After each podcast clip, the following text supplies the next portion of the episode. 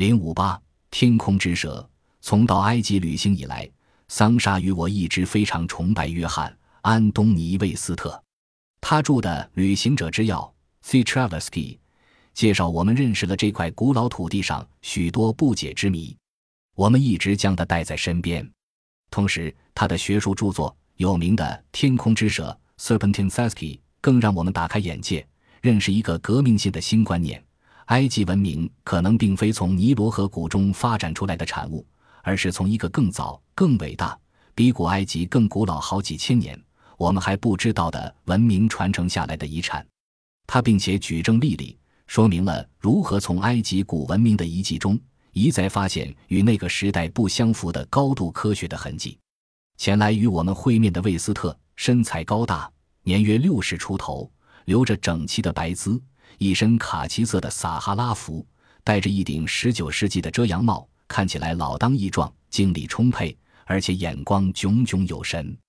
我们三个人坐在一艘尼罗河游船上层甲板上，任游船停泊在黎路瑟东宫旅社 （Winter Palace Hotel） 数码的下游岸边。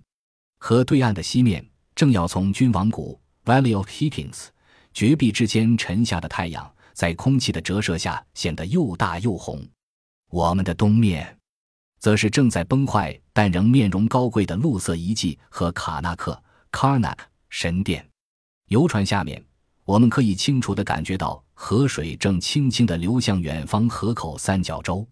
魏斯特第一次将狮身人面像年代的问题端上台面，是在《天空之蛇》一书。他在书中详细地解释了数学家史瓦勒·鲁比兹的发现。卢比兹于1937年到1952年之间。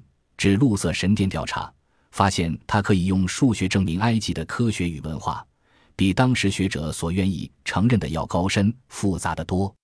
不过，正如魏斯特所说的，这些证据用难解至极的复杂语言写成，能够就这么一口气读下去的读者大概没有几个，就好像从来没有受过相关训练，而像轻松读高能物理学书籍一样困难。卢比兹的主要作品一套三册。将焦点置于露色的法文巨著《河姆之神殿》（Temple d o Horn） 和比较通俗的《法老欧堂》（Roi della Theatre Tafarianic）。后者后来译成英文《神圣的科学》（Sacred Science） 出版。卢比兹在书中几乎是偶然的顺便提了一笔，说公元前一万一千年，埃及因大洪水和下雨成灾，受害匪浅。他说，在大洪水之前。埃及必定已存在一个伟大的文明，击杀西面崖壁的石块上刻出来的狮身人面像，当时必定已经存在，因为狮身人面像的狮身部分除了头以外，很明显的有被水侵蚀的痕迹。魏斯特在写《天空之蛇》前被这段文字所震撼，决心要追踪下去。我发现我可以用直接调查与实证的方法来证明卢比兹顺便一提的观察是正确的。如果经证明狮身人面像的确有被水侵蚀的痕迹，那岂不就掌握了最有力的证据，证明太古时代的埃及的确曾经有过非常高度的文明？为什么？如果我们能够证明水是侵蚀狮身人面像的媒介，那么结论连小孩子也能够理解，它其实应该属于什么年代的文物，连那些每天读八卦报纸的读者都会毫无困难地接受狮身人面像。根据现在的说法，是公元前两千五百年左右由卡夫拉王所建的。但是从王朝时代，也就是公元前三千年以来，击杀高原上一直没有足够的雨水，造成狮身人面像身上的侵蚀痕迹。我们必须要回到公元前一万年，才能在埃及找到足以如此大规模的侵蚀大石块的坏天气。因此。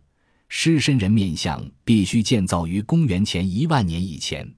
然而，既然狮身人面像是如此规模宏大而复杂的工艺品，我们必须推论，它们必定是由一个高度文明所完成的。所以在公元前一万年，埃及应该已经有一个高度文明。但是，约翰·桑沙问：“你怎么能确定侵蚀它的天后因素是雨水呢？难道不能是沙漠的风吗？到底连古典学派的埃及学者都承认狮身人面像有近五千年的历史。五千年应该够长到被风所侵蚀吧？风是我第一个排除的可能性。我必须要先证明风的侵蚀不可能造成今天狮身人面像身上的痕迹继续追求侵蚀这个题目才有意义。